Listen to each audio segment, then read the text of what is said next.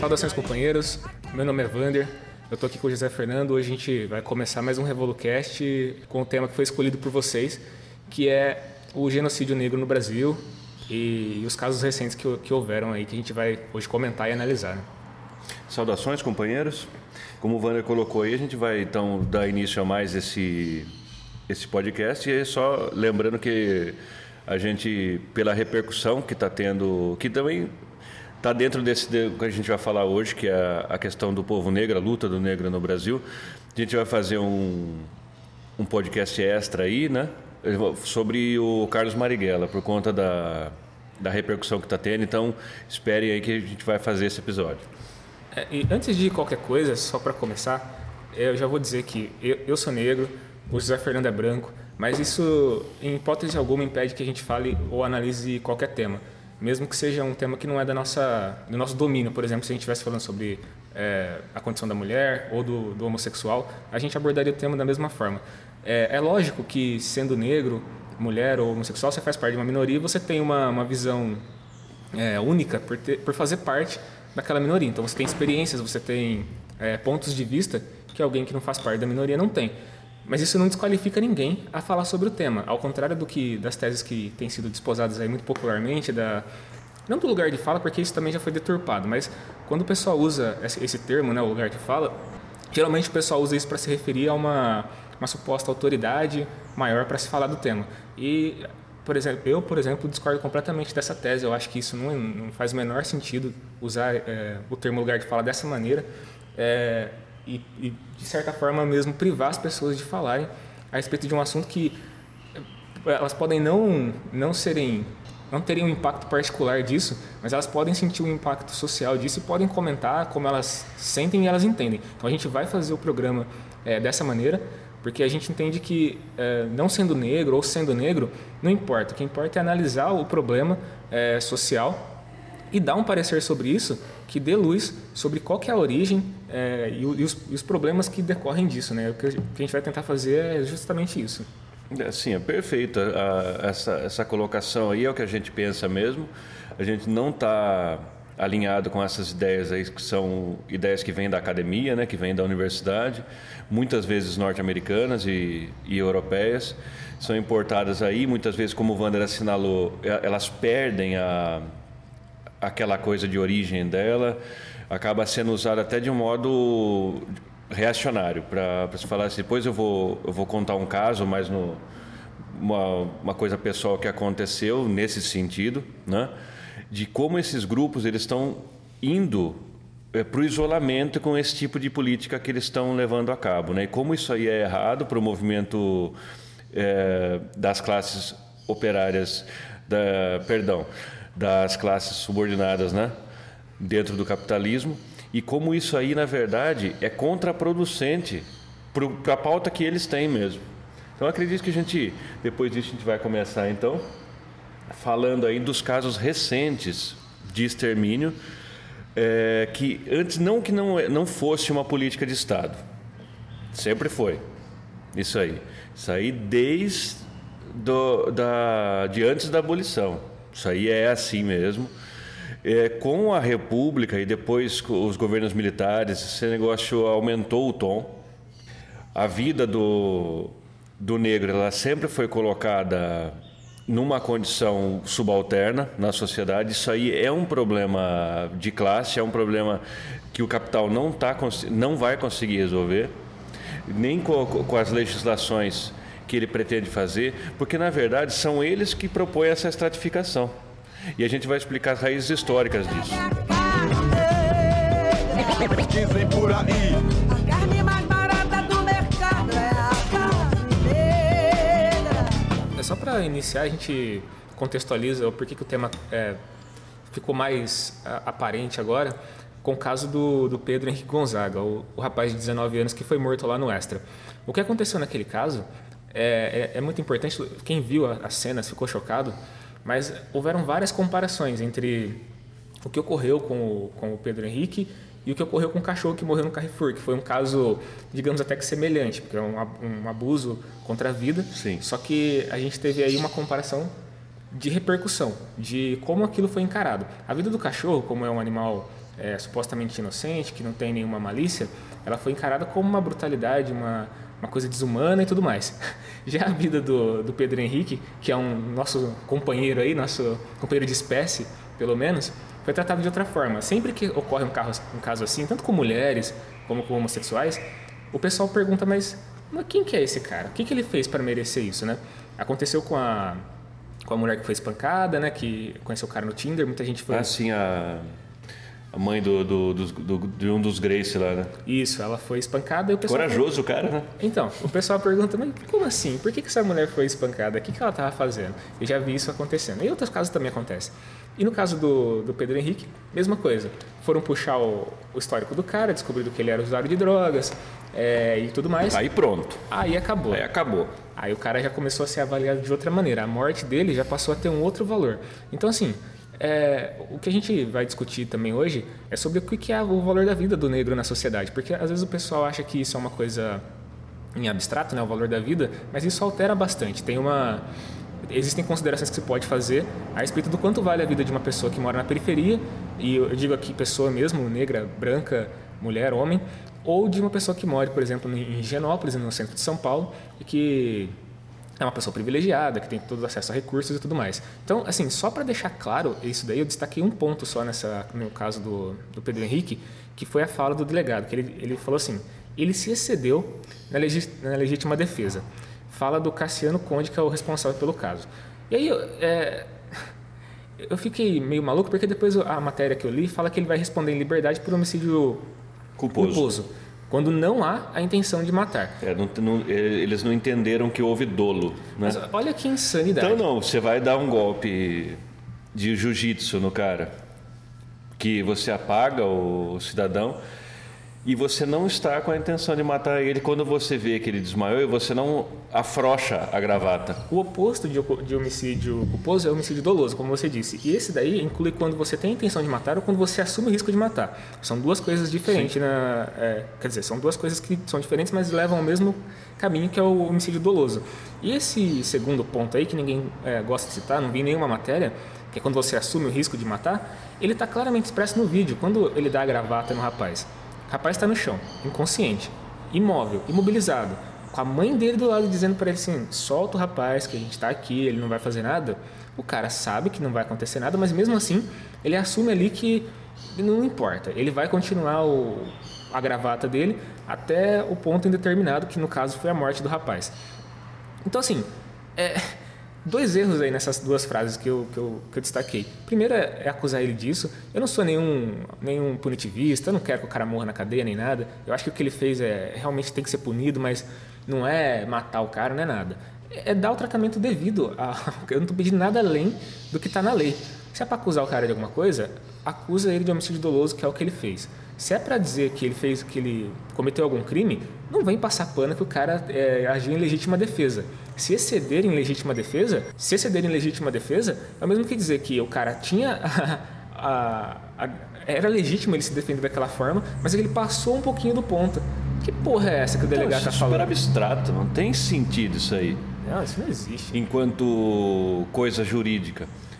Tá, tá, resta claro, companheiros, que o, esse, esse coxinha aí, esse fascista, ele, ele, teve sim a intenção de matar o rapaz. Bolsonarista, inclusive, né? Então, claro, assim, depois caiu a ficha do cidadão lá, é cidadão de bem. Né? Como to, a gente está preparando um, um dossiê aí com todos esses esse pessoal, esses eleitores bons que, que criam a volta dos bons costumes. O bom costume a gente pode entender que é matar jovem, né? com, com, com golpes marciais e tudo mais. Esse povo aí, inclusive aqueles que se comoveram pelo cachorro, é, gente, note aqui, os defensores dos animais aí. Eu tenho cachorro, gosto de cachorro, o Wander também. A gente adora os animais, entendeu? Só que a gente não está entendendo por que não houve essa. Eles boicotaram, teve uma comoção enorme. Não? Eles pediram para o cara até ser enforcado em praça pública lá. E esse cara aí, a ideia é que você relativize a atitude dele. Pô, é um cara. E assim, eu, e próprio. Depois, eu estou me adiantando, mas a gente vai falar disso aí. A gente pode ver que o próprio juiz golpista Moro, né, que agora é, é ministro, ele, ele, diria que é um nervosismo. O cara estava como que é excusável medo, é, é, emoção. Isso foi agido por emoção. O cara não controlou, né? então a gente pode entender que a subida do, do, do governo fascista e anterior a ela a polarização do país, ela vai causar um pico nessas ações violentas. A gente entende que isso aí não é um caso isolado, é um erro, a gente está assinalando que é um erro você entender que isso aí é um detalhe, aconteceu, foi esse cara que ele é, às vezes é um cara muito forte, muito burro, o que deve ser, o que deve ser fato, mas não explica o, o, o problema. Não. Isso aí é uma coisa que é uma política de Estado, como a gente pode ver no Rio de Janeiro já com, com aquele fascista do Witzel então, não adianta a gente querer relativizar o negócio. A gente tem que ir pro do campo do direito, o Wander já assinalou que está sendo relativizado. Como assim? Não culposo, culposo é sei lá. Você esbarrou numa pessoa numa escada, ela caiu, quebrou o pescoço e morreu. Aí é homicídio culposo. Agora o cara vai lá, ele dá, um, ele dá um golpe que é letal. O cara tá solto. Falaram que o moleque estava até com a mão roxa já. O pessoal avisava, os populares do lado avisavam, gritavam para o cara soltar. Disse, não, ele queria matar mesmo. Eu, eu até tentei escrever um, um, artigo sobre isso, infelizmente não vai acontecer porque eu não consegui. É um caso que mexia muito com a minha meu psicológico. Sempre que eu tentava escrever, eu ficava bolado e parava. Mas, assim, mereceria uma análise mais detalhada sobre o que aconteceu, do ponto de vista jurídico e social, mas é, dessa vez não vai sair, a gente vai ficar no podcast mesmo. É, seguindo a pauta, Seguindo a pauta, a gente tem um outro caso que aconteceu, que a gente só vai passar também porque eu não tenho muitos detalhes do que ocorreu. Obviamente que a polícia é, omite todas as, as, as, evidências do que aconteceu ali, mas foi a chacina que ocorreu no, no Rio de Janeiro também, de 13 jovens que estavam numa casa, é, a polícia entrou lá, foi uma operação, matou todo mundo, saiu por isso mesmo e, e a repercussão também foi bastante estranha, porque teve um pessoal defendendo que eles estavam né, numa operação antidroga. Só que assim, todo, todo mundo que morreu ali, existem claras evidências que não, não reagiram. Os tiros que foram encontrados na, na residência, os moradores relatam que foram disparados depois da operação, o que significa que provavelmente a polícia forjou um, uma resistência para justificar o assassinato desses, desses 13 jovens. E, e, tudo nesse caso indica de que foi uma execução. Provavelmente é uma disputa de, de poder ali o pessoal às vezes não entende, mas a, a polícia ela age nessas, nessas localidades como uma espécie de, de rival mesmo do tráfico, de disputa do poder do tráfico. E o que, o, que, o que, que eu especulo que seja o que aconteceu ali? Provavelmente uma disputa de poder, talvez uma, uma, é, uma tentativa de abrir espaço para a milícia. A milícia é um poder perigosíssimo no Rio de Janeiro, é um poder derivado do Estado, que muitas vezes age em, em sintonia com o Estado, em sincronia com o Estado. Ele é uma forma, ele é quase uma continuação do Estado. Exatamente. O pessoal costuma dizer que a milícia é outra coisa, que não é. Não, não é não. A milícia é, é o Estado na sua forma de agir é, por fora da lei. O Estado já faz isso nas instituições, só que a milícia foi necessária porque eles têm o desejo de, de executar mesmo, de, de cometer chacinas. E esse caso do Rio de Janeiro, para mim, na minha visão, é uma, é uma extensão disso. Não posso confirmar, mas assim, a polícia só mata, só executa quando é realmente necessário, quando eles acham necessário para os fins deles. Se não fosse uma coisa necessária, eles fariam uma operação ali, tentariam prender, faziam um cartaz, prendiam, é, né? fazia uma, uma coisa midiática, mas não, eles chegaram ali, executaram todo mundo e saíram. Né? Então eu acho que é isso. Né? É, você não pode essa análise do do Wander é uma análise que tem que tem pé na realidade aí, não é uma coisa delirante, tá certo? E a gente tem que colocar também que, fora isso, o jeito que a polícia, só para a gente não, não, fugir do tema, o jeito que a, que, a, que a polícia age nas comunidades carentes é um absurdo. Esse ali é, é a total. O pessoal fala que é a ausência do Estado. A gente diria assim, não. Lá o Estado tá como ele não teve nenhum outro bairro da nenhuma das outras localidades. Ali o, o, o, o policial, esse, esse, esse braço armado do Estado, ele vai lá e ele é tudo. Ele é juiz, ele é executor de, pena de morte, que não existe no Código Penal, mas eles executam lá, tá certo? Existe isso aí na, na favela, é uma intervenção à ditadura. Uhum. Né? Por exemplo, e sempre foi assim. Na, se, nas cidades, na, no, no, asfalto, como, como, como, diz o pessoal da favela, né? as coisas estão difíceis, lá o grau é muito maior. Por quê? Porque é o que o Wander estava assinalando. É o preço da vida. Vamos supor, se eles, se eles fazem um negócio desse numa casa nos Jardins de São Paulo, mata 13 estudantes, que daí é estudantes, né? Que eles colocam nos jornais. Você imagina o tamanho da repercussão. E eu acredito que ia ter coisa internacional. Boa. Esses caras iam é, até para Guantánamo lá. Eles iam, o Trump vinha buscar de avião no, no Air Force One lá. Então, assim, eu acho que o Wander queria complementar isso. Não, é só, é só uma dica para os companheiros, que acho que todo mundo já viu o, o, filme Tropa de Elite, que mostra um pouco disso. O primeiro, né? O segundo é um pouco diferente. Mas o primeiro tem uma cena em que um cidadão lá, ele, ele é, faz, parte de uma ONG, acaba morrendo na favela, executado, né? E aí você vê o que, que a classe média é, faz quando isso acontece. Eles, eles vão para a rua, fazem passeata, fazem camiseta. E, e, e, é muito louco isso, que é exatamente o que eu estava falando, né? Só queria complementar que eu concordo em gênero, número e grau. Se acontecesse isso nos Jardins, em Genópolis, Nossa. em qualquer lugar ali, os caras iam fazer passeata, iam chamar a ONU, iam chamar o Papa, eu não sei o que, que ia acontecer. Mas aí eles iam entender, eles iam falar, você viu, a polícia mata. Aí, aí eles iam entender isso aí. Sim. Eles iam entender o cotidiano da favela. Liga aí.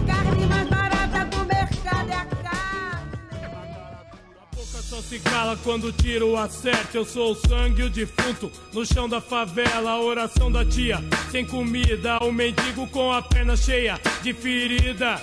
Bom, é, a gente vai, vai passar dos casos para uma, uma, um exemplo concreto aí que está ocorrendo, que é a tentativa de, de institucionalizar finalmente esses casos de, de homicídio na favela, que é o projeto é, fascista do, do, do, Sérgio Moro, que é outro fascista também. O pessoal, é, só explicando também minhas colocações aqui, nossas colocações, a gente chama de fascismo ou de atitude fascista uma que use a força ou a coerção como maneira de, de fazer política, de, de oprimir o povo. Então, é, quando a gente chama alguém de fascista, não é uma, uma colocação leviana nem, nem à toa. O que o, o, que o Sérgio Moro está propondo estabelece exatamente isso. Ele coloca a violência como algo que pode ser é, mediador das relações sociais. Isso é fascismo. Você não pode usar a, a opressão, a coerção, como uma maneira de fazer é, política social. E é o que o Sérgio Moro está propondo. Quando ele propõe esse estudante de ilicitude aí, eu vou ler a, fra a frase do, do texto dele, que, que eu acho que Basta ler para vocês entenderem. Ó. As palavras do projeto Sérgio Moro. O juiz poderá reduzir a pena até a metade ou deixar de aplicá-la se o excesso decorrer de excusável medo, surpresa ou violenta emoção. Então, é, o que, que, o juiz pode fazer diante de uma, de uma ação como a dos 13 mortos no Rio de Janeiro? Os policiais podem alegar que eles estavam sob forte estresse, que estavam fazendo uma operação policial, é óbvio que existe estresse mesmo, eles podem ser alvejados e abatidos. Então, o juiz encara aquilo ali como uma um excusável medo ou violenta emoção e simplesmente ele vai lá e, e absolve todo mundo. Então, assim, o que o Sérgio Moro está fazendo com esse projeto anticrime, que é uma, é, é uma agressão e que provavelmente vai passar, é dar carta branca para que os policiais que já fazem isso com relativa liberdade, eu acho que com mais liberdade ainda do que é aceitável, que eles possam finalmente começar a matar, entrar na favela matar sem nenhuma punição. É assim, não existe outra palavra, não existe outra expressão definição para isso que está acontecendo do que uma escalada do fascismo. Se os companheiros não ficarem espertos, vão acordar no, num, num, dia de manhã com uma operação policial na sua própria casa e não vão entender como que isso chegou a, a esse ponto, né? Então é, é importante analisar esse, esses projetos no, do Sérgio Moro. É, é, é uma coisa que a gente, a, a gente fica se sente mal com tudo isso, né, do, do, ponto de vista pessoal, mas do ponto de vista político a gente não se surpreende. A gente imaginava que ia ser assim, porque o, desde que ele começou a ter participação grande no, no projeto do golpe que foi a Lava Jato, esse cidadão aí, que é um que é um vendilhão, né, é um é um cara pago, ele está soldo do, do golpe da burguesia. É, ele ia ser alçado mesmo alguma coisa de relevo, mesmo se ele continuasse como juiz. Então, é, isso que o Wander assinalou na, nessa excludente de licitude, isso aí, ele, o que, que ele está fazendo? Ele está dando tintas aí legais, né, por uma coisa ilegal. Assim, porque assim, o pessoal pensa, vamos pensar um pouco nisso aí. O pessoal fala, ah, não, mas a lei tem que ser cumprida, que está na lei. Não, não é assim não. A gente tem que. Existem leis que ela extrapolam do, do, do, do campo dela ali e ela, ela faz o quê? Ela não te dá segurança jurídica. Ela coloca a sociedade sobre um estado de terror.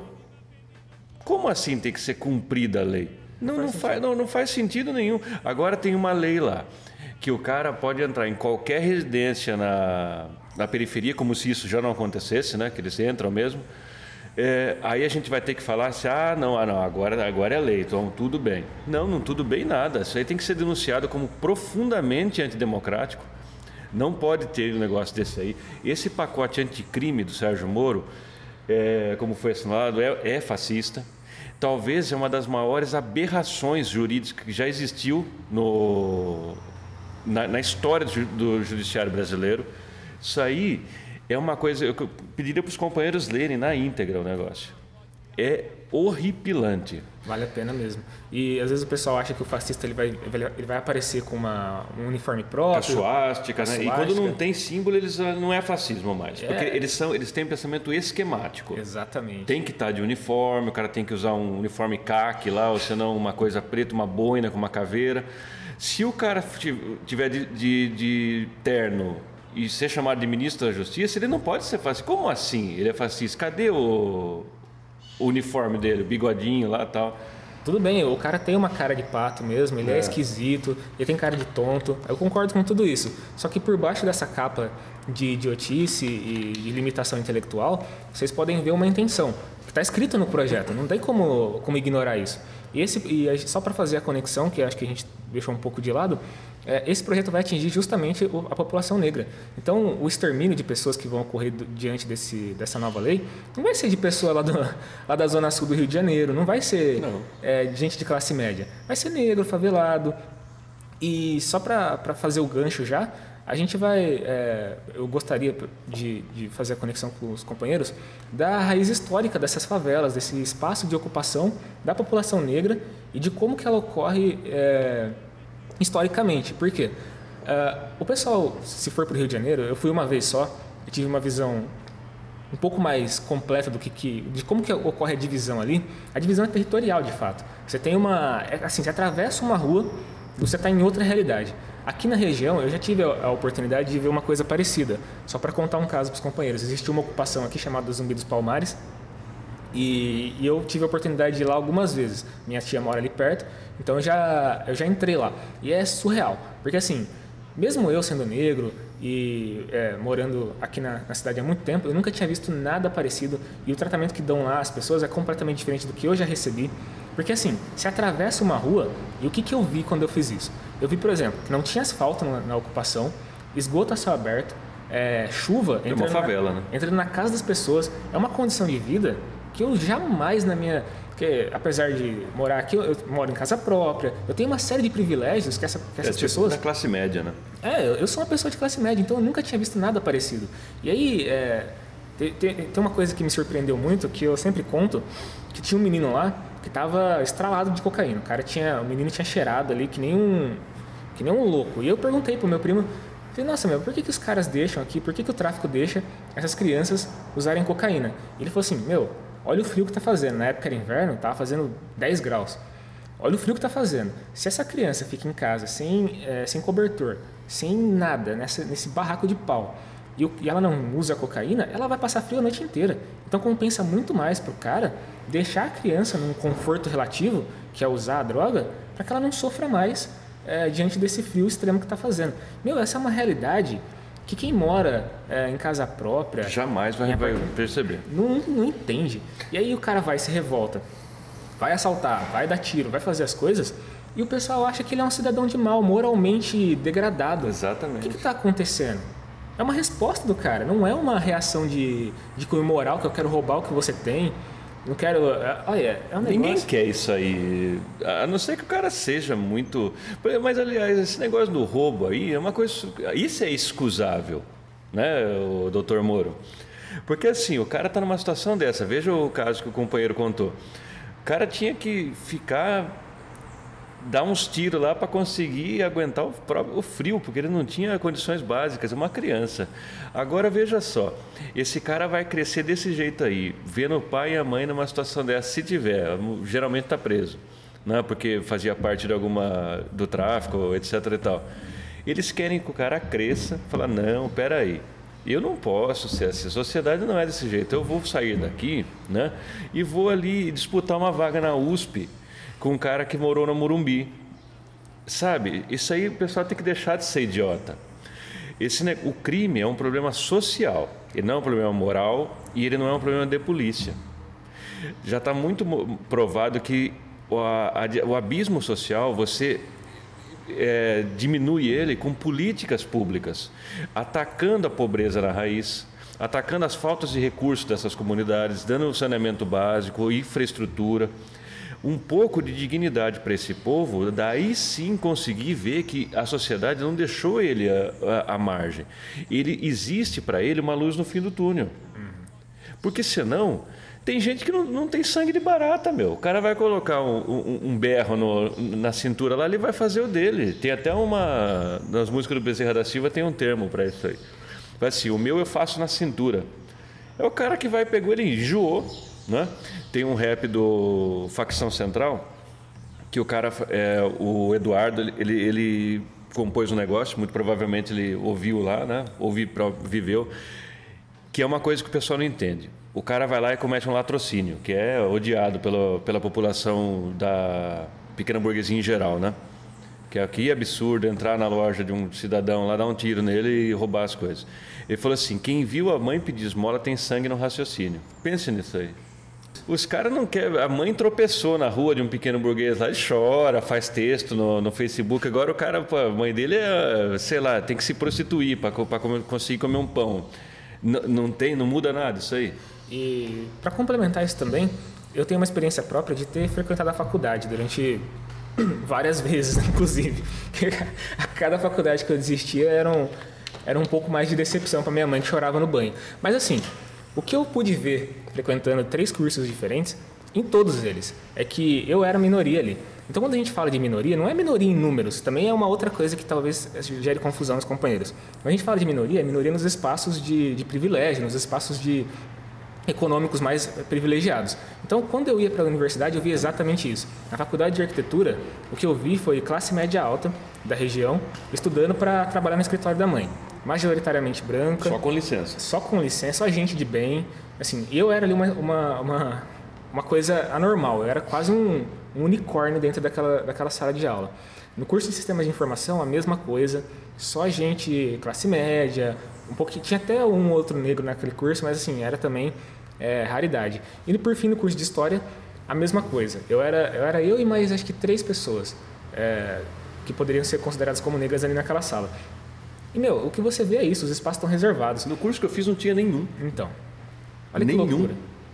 É, é normal ter 50% da população de uma etnia e você não vê ela representada nos espaços privilegiados? Então, porque isso aí é, é bom de deixar claro, os negros são maioria no Brasil. Uhum. Isso, aí é, é, é, isso aí é estatística. Você abre lá o IBGE e você vai ver isso aí. Aí o, o pessoal fica bradando contra as cotas que estão. E a gente, a gente, a gente só para assinalar, companheiro, a gente é a favor, totalmente a favor. Só que a gente acha que é pouco. A reparação tem que ser maior. A cota para os negros no, no, no ensino superior e, assinalo, no serviço público, ela tem que ser maior. Por exemplo, assim, se entra nas repartições públicas de importante de, de alto clero no Brasil, você não vê negro. Se entra nas universidades, se entra na USP, você, vai, você entrou na USP, você está no Zimbábue, né? Não você tem, tem professor? Não tem ninguém. Tem negro, tem negro da, da, da classe média alta lá. Pô, cadê os professores negros? Cadê os estudantes negros da USP? Sim. E o que me fode é não. quando tem alguém que. Uma exceção à regra que aparece, aí aparece, por exemplo, aí um, pronto. um bom médico, um bom é, advogado, o cara é negro, a pessoa fala, ah, mas tá vendo aí, ó. O cara é, é negão, tá aí, tá fazendo tudo, tá, tá advogando, como que não tem oportunidade pro cara? E é justamente o contrário, a exceção é que confirma a regra. Quanto menos você vê negro na sociedade em posições de, de destaque, maior é a comprovação de que essa é a regra, de que eles são minoria, de que, de que existe um sistema. Eu estava falando que existe um sistema histórico que leva a essa realidade. E que realidade histórica é essa? É que se você pega, por exemplo, esse menino que, que, eu, que eu citei, que vivia em condições subhumanas, e você avança na vida dele, você vai ver que os descendentes dele, os filhos que ele teve, é, os netos, viviam em condições ruins também. Não tem como você sair de uma condição precária vivendo em condições precárias. Você até pode perseverar, como dizem aí os, os adeptos da meritocracia, e conseguir superar isso com muito mais esforço do que o pessoal que não tem que fazer essa, esse mesmo percurso. Só que, em geral, o que você vai ter são condições degradadas de vida sociais e econômicas. Isso vai se perpetuar, isso vai se repetir. Porque é um estamento social, igual a gente chama atenção. O capitalismo ele tem uma mobilidade, uma mobilidade emperrada. É difícil. Não é assim. O cara que está na. É, é, a gente voltando para as raízes, o, o Vander vai falar mais isso, não sei se a gente está tá com o tempo estourado também, mas seria interessante é, dizer isso aí. A, a libertação, a abolição dos escravos no Brasil foi uma revolução frustrada. O pessoal se adiantou porque eles viram que a batata estava tava fervendo para eles, entendeu? Estava perigosa a situação, eles tinham visto, visto casos revolucionários, como foi o caso do Haiti. É, isso aí chocou o pessoal e nenhum, nenhuma família negra foi indenizada. Já começa aí o problema. Eles tiveram que ir para as favelas, para os morros. Você já começou a desmontar esse mito idiota aí da meritocracia e por que, que as famílias negras não foram indenizadas? Eles, quando eles querem alguma reparação histórica, eles têm que tomar terras. Diz que não como foi a fazenda Roseira em Campinas. Como assim? E agora, com o governo Bolsonaro, vai piorar essa situação. Ele já falou que ele vai atacar essa situação. É, em relação a indígenas e a negros, ele deixou é, claramente expresso que não vai demarcar mais nenhum milímetro de terra e que quilombola para eles é, é, o equivalente animal. Ele, pesou, ele comparou o peso deles a arrobas. É, ele tem uma postura bem fascista né, frente aos quilombolas. Né? Extremamente né? fascista. Ele não considera como, como gente a população negra e a população indígena. Não existe uma reação adequada a isso que não seja no mesmo tom de violência e desumanidade. Se o cara se propõe a uma perspectiva tão desumana, ele não é humano. Ele não, não pode ser tratado assim. Ele não é um fascista. Se o, o Jair Bolsonaro, ele é um, além de um fascista, ele é um cara com muito pouca capacidade intelectual. Então isso aí é uma, tem uma dose explosiva. Ele, ele, evidentemente que ele tem ali o staff dele, né? Ele tem o, o pessoal que pensa, mas é assim, não é pensa muito não, viu? Pensa um pouquinho por ele lá. Só que assim, o que a gente está chamando a atenção é que esse governo não pode, porque ele é ridículo, ele não é, ele é perigoso. Ele pode ser, ele é ridículo mesmo, esse governo. Ele fala coisas absurdas e ridículas, só que ele é perigosíssimo e a gente está assinalando que o, o povo negro está em perigo. Como se, já teve, você, ah, mas já teve, sim, já teve. Só que olha só, o Witzel, você queria falar mais, é, alguma coisa sobre isso? Ele está usando sniper no Rio de Janeiro. O pessoal está tirando para ver o tombo. Então, eles estão abatendo, não é qualquer um, eles estão abatendo negros da favela. Da favela. Porque eles não consideram que os negros sejam humanos. Então, assim, é, pra, só para dar um. Acho que pode ser a declaração final aqui, é, para os companheiros que são negros, que são de minorias, como os LGBTs e, e mulheres, tem que se preparar, tem que aprender é, arte marcial, se puder aprender a atirar, aprenda a atirar. E principalmente comitês de autodefesa, companheiros. Os LGBTs e os negros estão com a corda no pescoço. Tem que aprender a se defender e quando a corda estourar mesmo, quando vier a pressão, tem que estar preparado não para ficar fazendo passeata e ciranda. Tem que estar preparado para reagir à altura. Tem que dar porrada, se vier com arma, tem que dar tiro, tem que derrubar um por um, porque essa gente não é humana. Eles não querem o seu bem, eles não te consideram como gente, como está sendo provado vez após vez. Então não tem, não tem conversa.